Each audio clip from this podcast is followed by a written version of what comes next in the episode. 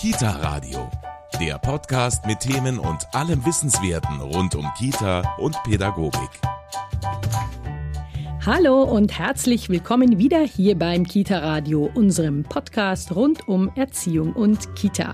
Mein Name ist Caroline Engel, schön, dass Sie wieder mit dabei sind. Mal eine Frage. Wie sieht es bei Ihnen im Job aus? Arbeiten Sie auch schon zusammen mit Angehörigen der viel diskutierten und nicht selten viel kritisierten Generation Z? Und wenn ja, welche Erfahrungen machen Sie mit Ihren jungen Kolleginnen?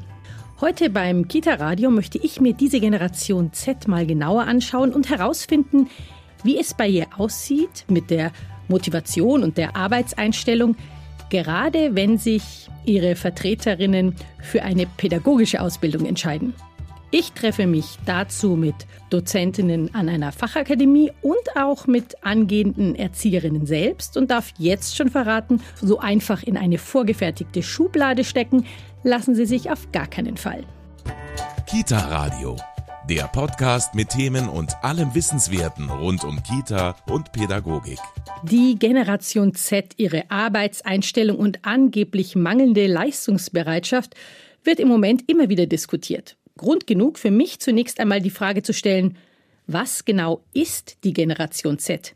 Welche jungen Leute zählen zu dieser Generation und was zeichnet sie besonders aus? Der Wikipedia-Eintrag, den ich gefunden habe, dazu ist ganz spannend. Hier mal ein kleiner Auszug. Der Generation Z werden überwiegend diejenigen zugerechnet, die zwischen 1997 und 2012 zur Welt gekommen sind. Einen besonderen Einfluss auf sie hat vor allem die Konfrontation mit digitalen Medien. Die Generation Z bevorzugt vor allem ihre Familie und ihr Privatleben. Der Beruf steht erst an zweiter Stelle. Eine eher gelassene Stimmung macht sich bereits in der Schule bemerkbar. Die Optimierung des Lebenslaufs ist nicht mehr das alleinige Ziel, sondern auch die Welt zu verbessern.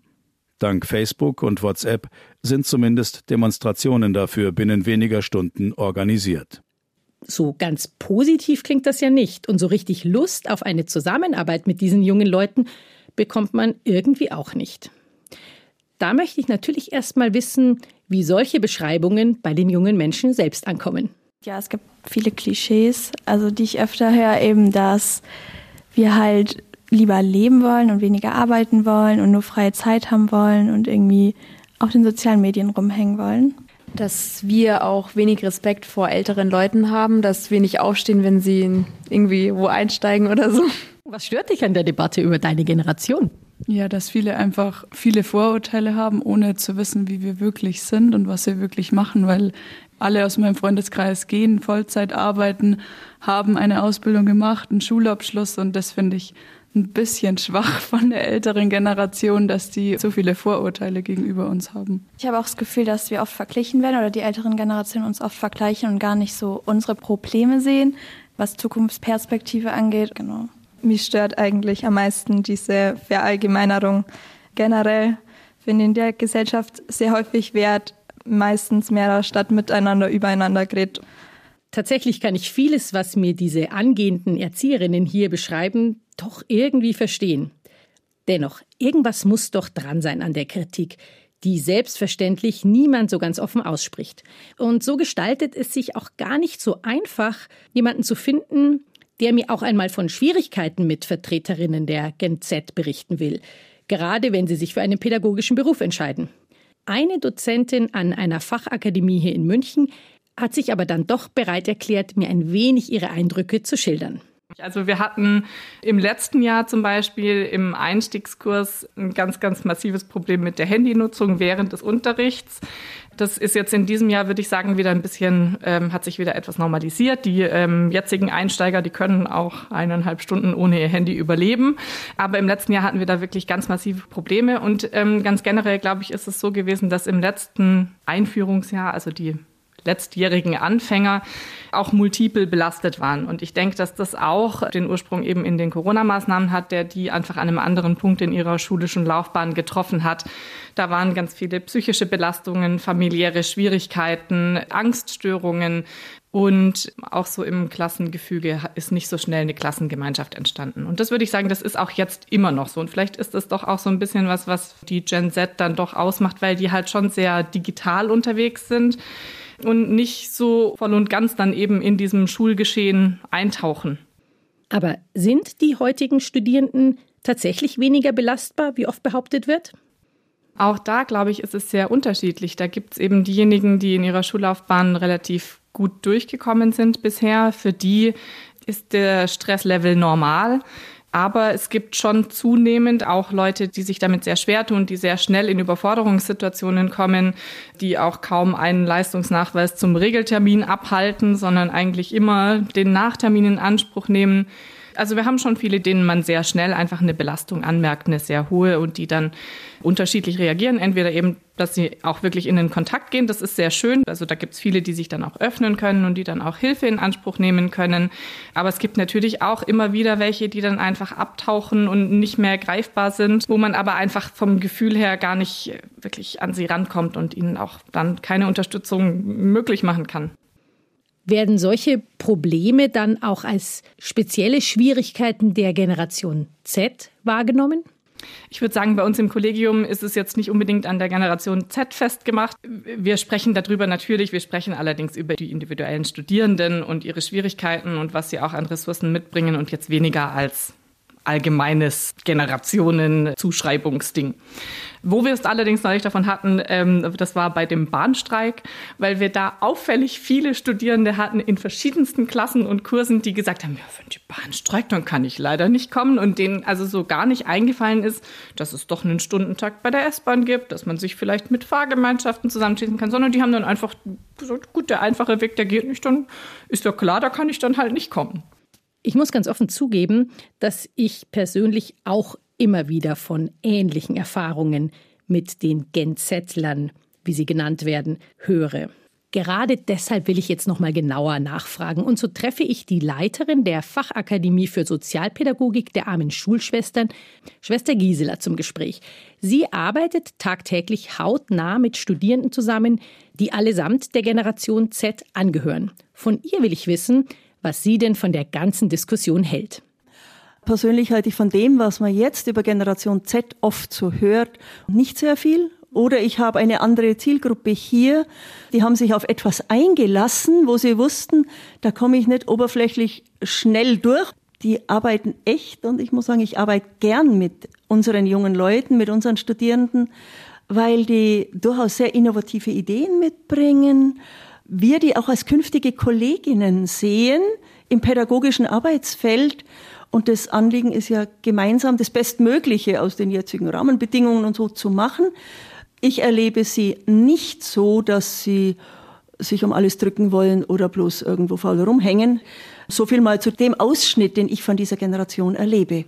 Genau wie die Generationen sich natürlich unterscheiden, so unterscheiden sich ja wahrscheinlich doch auch die Anforderungen, die die Ausbildung mit sich bringt. Vielleicht bringt gerade diese Generation Fähigkeiten mit, die da jetzt besonders gebraucht werden. Ja, das stimmt durchaus. Und zwar nicht nur im medial-digitalen Bereich, durchaus auch in der Erwartung, als junge Erwachsene ernst genommen zu werden. Ja, da ist hohes Engagement da, wenn man es ernst nimmt und hinhört. Ich glaube, dann erlebt man, wie sehr die bereit sind, sich einzubringen, wenn man sie ernst nimmt.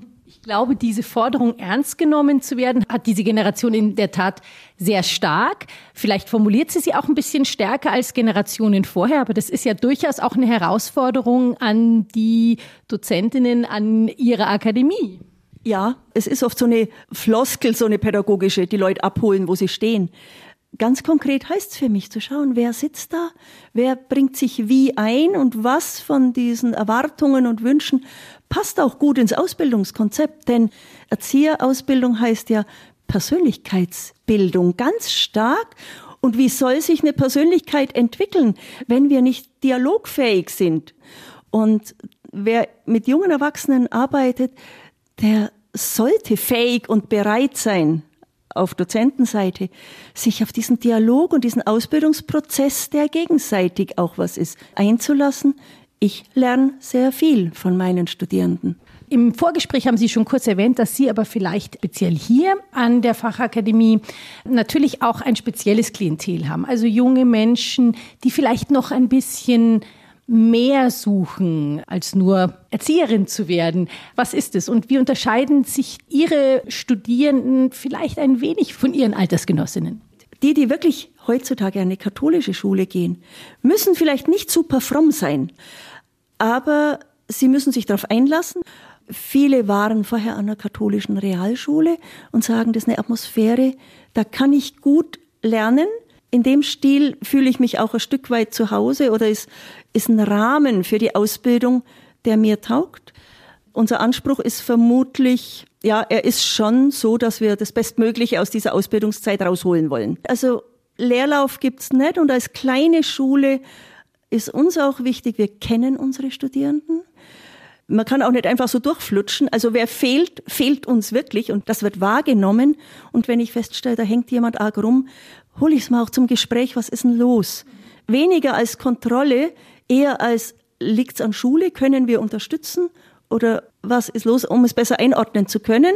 Wir haben ein Arbeitsverhältnis gemeinsam und diese Leute, die uns empfohlen wurden, die bringen schon mal was mit, so eine Selbstverpflichtung. Ich lasse mich ein und die wollen den Beruf und die wählen diese Schule. Was ich mir vorstellen kann, ist, je kleiner die Schule ist, je intensiver der Kontakt ist, desto schwieriger wird es einfach über diese Generation als Generation Z zu reden, weil man sie eben als Individuen wahrnimmt. Ganz genau.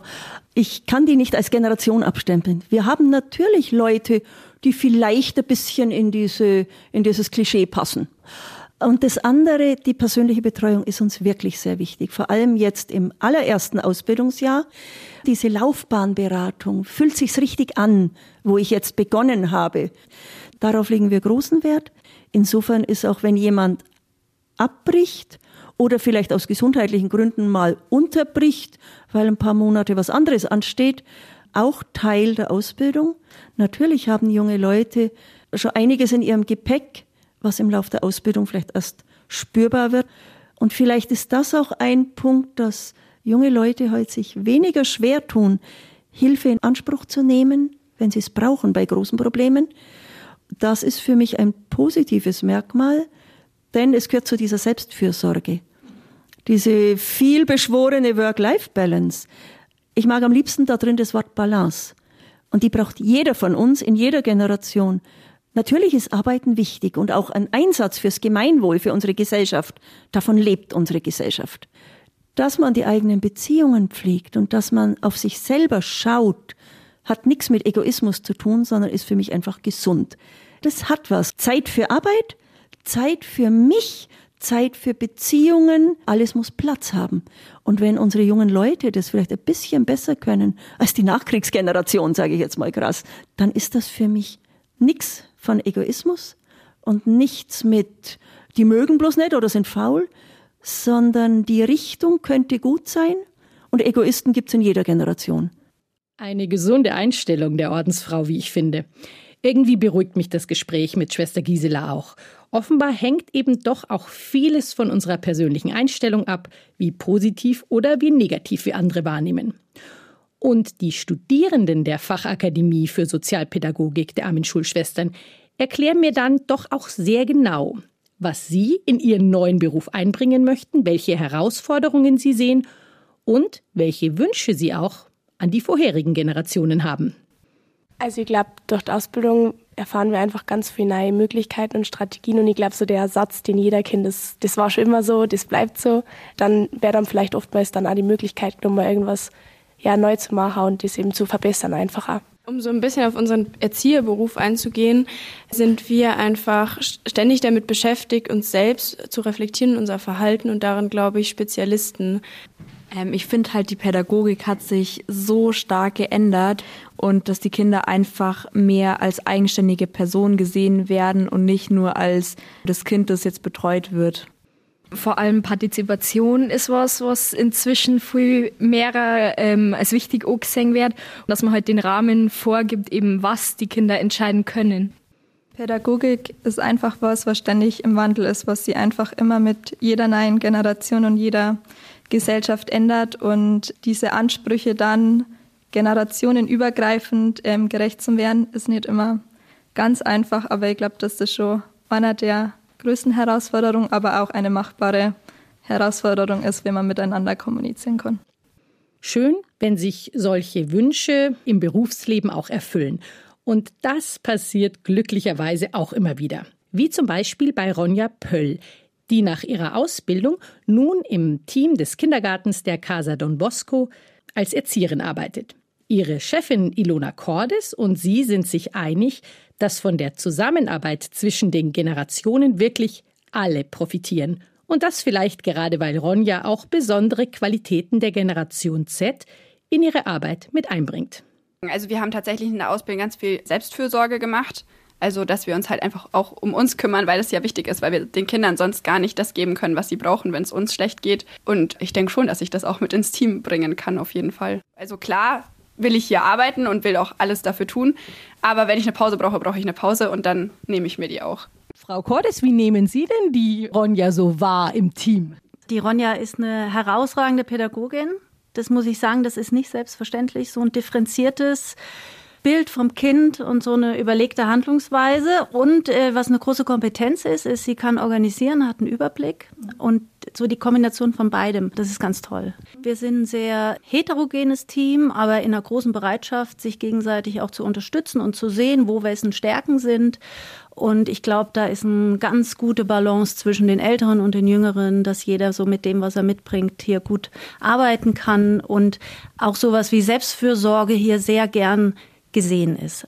Ich denke, das kommt automatisch dadurch, dass da auch ein anderer Blick entsteht auf Arbeitszeit, auf das, was Arbeit bedeutet. Und zugleich muss ich aber sagen, ist da genauso eine Ernsthaftigkeit dahinter. Also Selbstfürsorge heißt nicht, ich mache meine Arbeit schlechter oder weniger, sondern die Qualität der Arbeit ist sehr hoch. Das sehe ich auch bei der Ronja. Da ist einfach ein, ja, eine unglaublich gute Arbeitshaltung, die ich da sehe und die nicht in der Selbstfürsorge widerspricht. Das ist absolut vereinbar.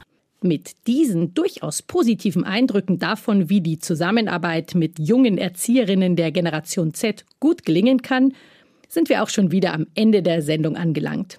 Die Selbstfürsorge ist offenbar eine Fähigkeit, die jungen Pädagoginnen immer mal besser gelingt als manch älteren Kolleginnen. Und wenn Sie sich mit diesem Thema Selbstfürsorge noch ein wenig eingehender beschäftigen wollen, haben wir jetzt am Ende dieser Sendung noch einen passenden Medientipp für Sie. Ich darf mich jetzt schon von Ihnen verabschieden. Vielen Dank fürs Zuhören und bis zum nächsten Mal. Ihre Caroline Engel. Der Kita Radio Medientipp. Wohlfühlkarten für ErzieherInnen. 34 Tipps zur Selbstfürsorge. Sich als Erzieherin wohlfühlen in der Kita, das ist der beste Schutz der eigenen Gesundheit. Die Impulskarten motivieren dazu, sich selbst als Person auch im Zusammenhang mit der Arbeit immer wieder in den Vordergrund zu stellen. Denn beruflicher Stress, oft in Kombination mit gesundheitlichen Belastungen oder Familienarbeit daheim, machen ohne Ausgleich auf Dauer krank. Diese freundlich gestalteten Text- und Bildimpulse ermutigen dazu, das eigene Wohlbefinden im Kita-Alltag nicht aus den Augen zu verlieren verlieren. Die Wohlfühlkarten für Erzieherinnen sind im Don Bosco Verlag erschienen und kosten 12 Euro. Das war der Kita Radio Medientipp. Mehr Tipps zum Thema gibt's in unserem Kita Radio Newsletter. Den bekommen Sie auf kitaradio.de. Die nächste Folge Kita Radio gibt's kommende Woche Donnerstag ab 19 Uhr im MKR und überall, wo es Podcasts gibt.